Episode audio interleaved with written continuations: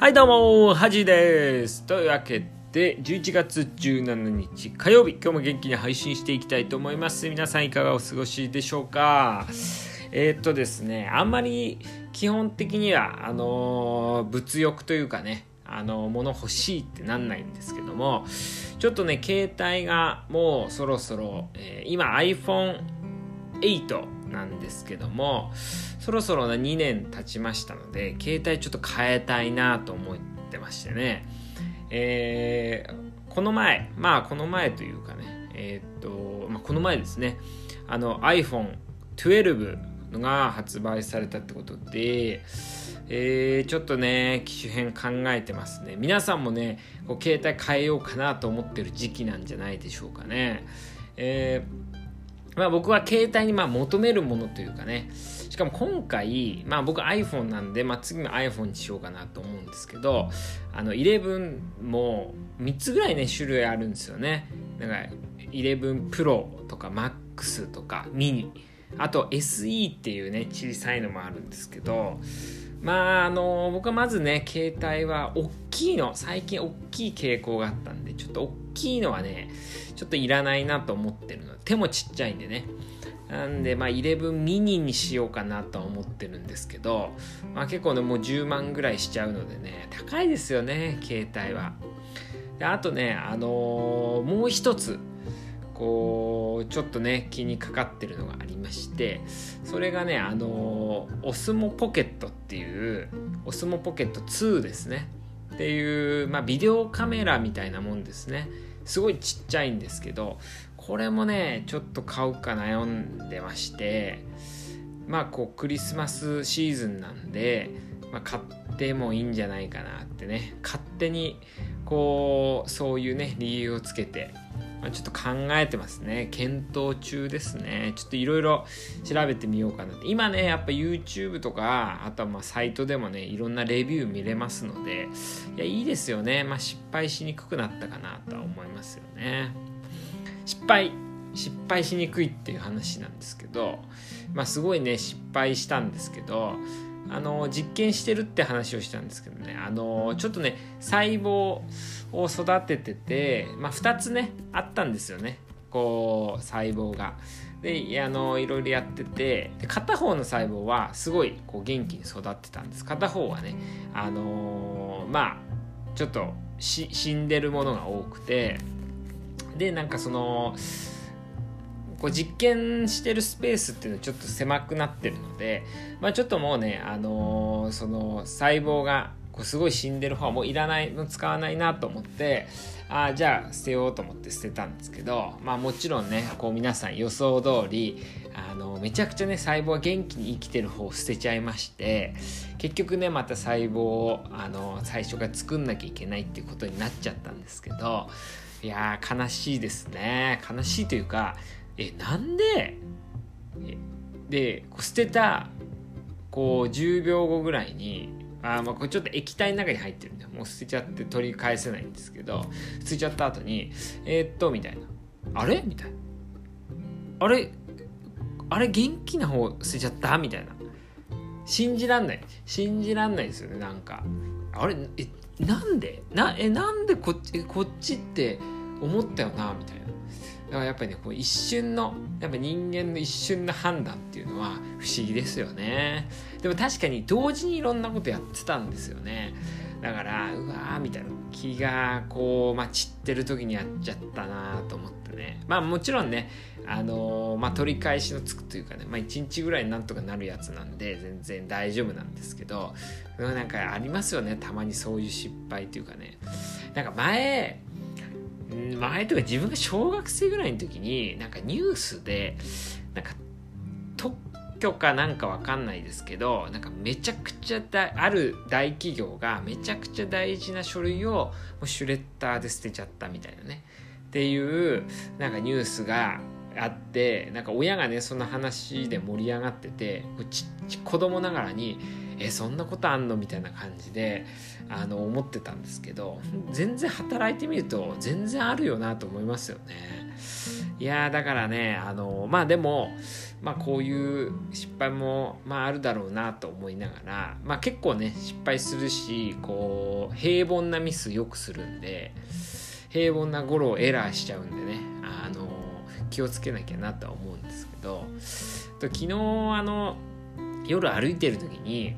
あの一人でねあの歩いてる時に僕まあリュック背負ってるんですけどなんかこう後ろからなんかずっと駅からというかあのちょっと歩いてたんですよ。10, 10分15分ぐらい歩いてたずっとついてくる人がいてなんか足音が聞こえてていやめちゃくちゃ怖いなとかちょっと早歩きとかするんですけど、まあ、その後ろからねまた早歩き同じぐらいのペースでこう音が聞こえてうわめっちゃ怖いと思って。でもまあちょっと振り向くのも怖いなと思ってたんですけどで家の近くで、まあ、ちょっと止まったらその音も止まっていやめっちゃ怖いなと思ってあのー、こう後ろ向くとなんかめちゃくちゃ音してでも人いないんですよ。うわなんだこれと思って後ろ左右こうなんかこう振り向くとめちゃくちゃ音するんであれ？みたいな。おかしいなんかおかしいなと思ったらあのリュックのねあのチャックの音だったっていうね。あの15分ずっと自分のリュックのチャックで怯えててめちゃくちゃダサいなと思いながらあのー、まあ、ちょっとラジオで話そうとかね。あの思いましたけどあのラジオやってることでそういうドジというかなんかだなんなんだこれはみたいなね自分が情けないなと思うことでもこう言えるんでねネタになるんでこれはねいい媒体だなと思いますよね。うん、まあっていう話は私のあのドジな話はどうでもいいんですけども、えー、今日は火曜日ということでハジのフェイバリットブックということで今日は私のね大好きな人、まあ、よく知らないんですけどあのバックミンスター・フラーっていうねあの僕が好きなね、あの建設家というか建築家ですね。建築家の、えー、宇宙船地球号っていう本を紹介したいと思うんですけど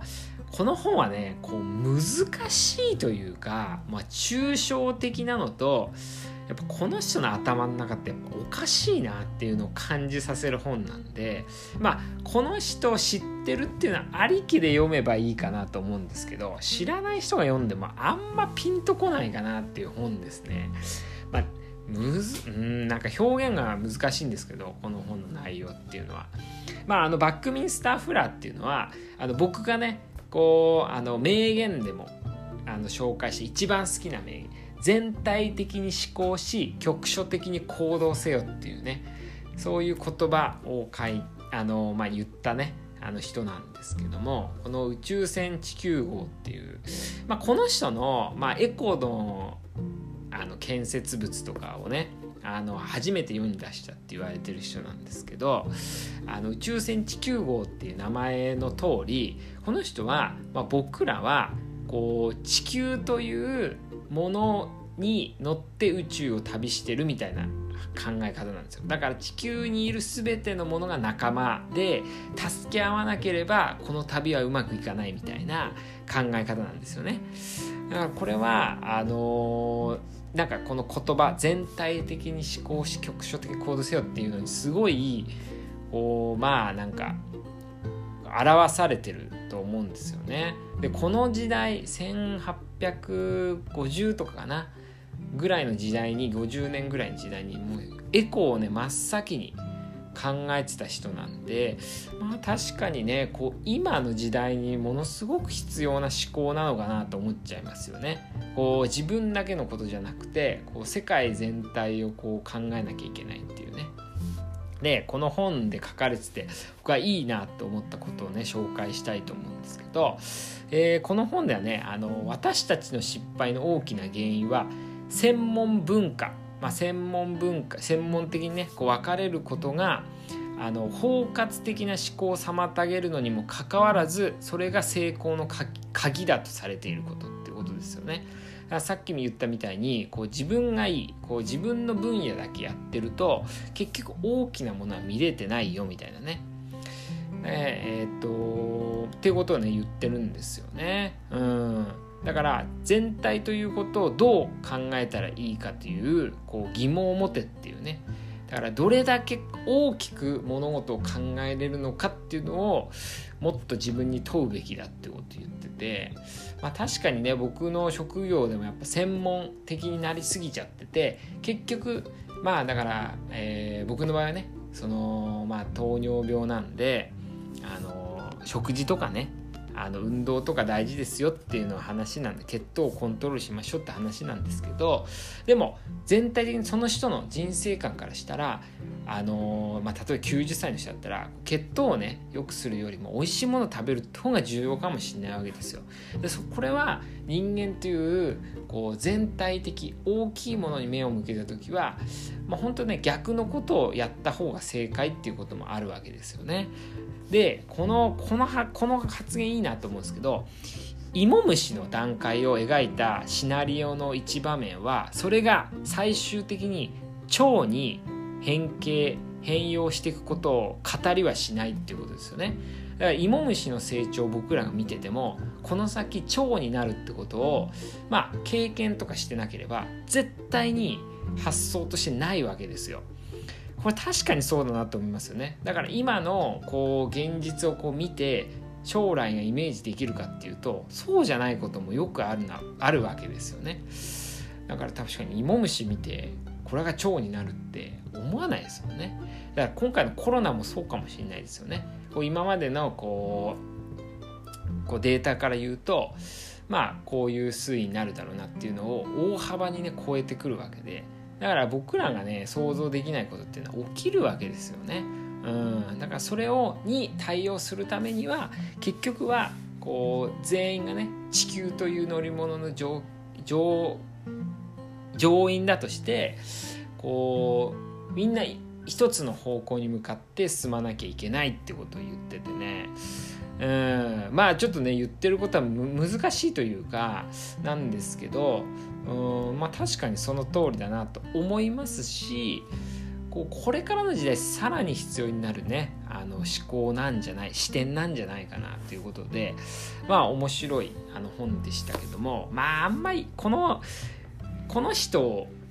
を知らないとなかなかこう面白さは分かんない本かなとは思いますね。でも皆さんこう全体的に思考し局所的に行動せよという言葉はねちょっとあの頭の片隅に置いてもらってもいいんじゃないかなという思います。というわけで、えー、今日はねバックミンスター・フラーの話と僕のね失敗談話させてもらいました。というわけで今週も頑張りましょう。ではおやすみなさい。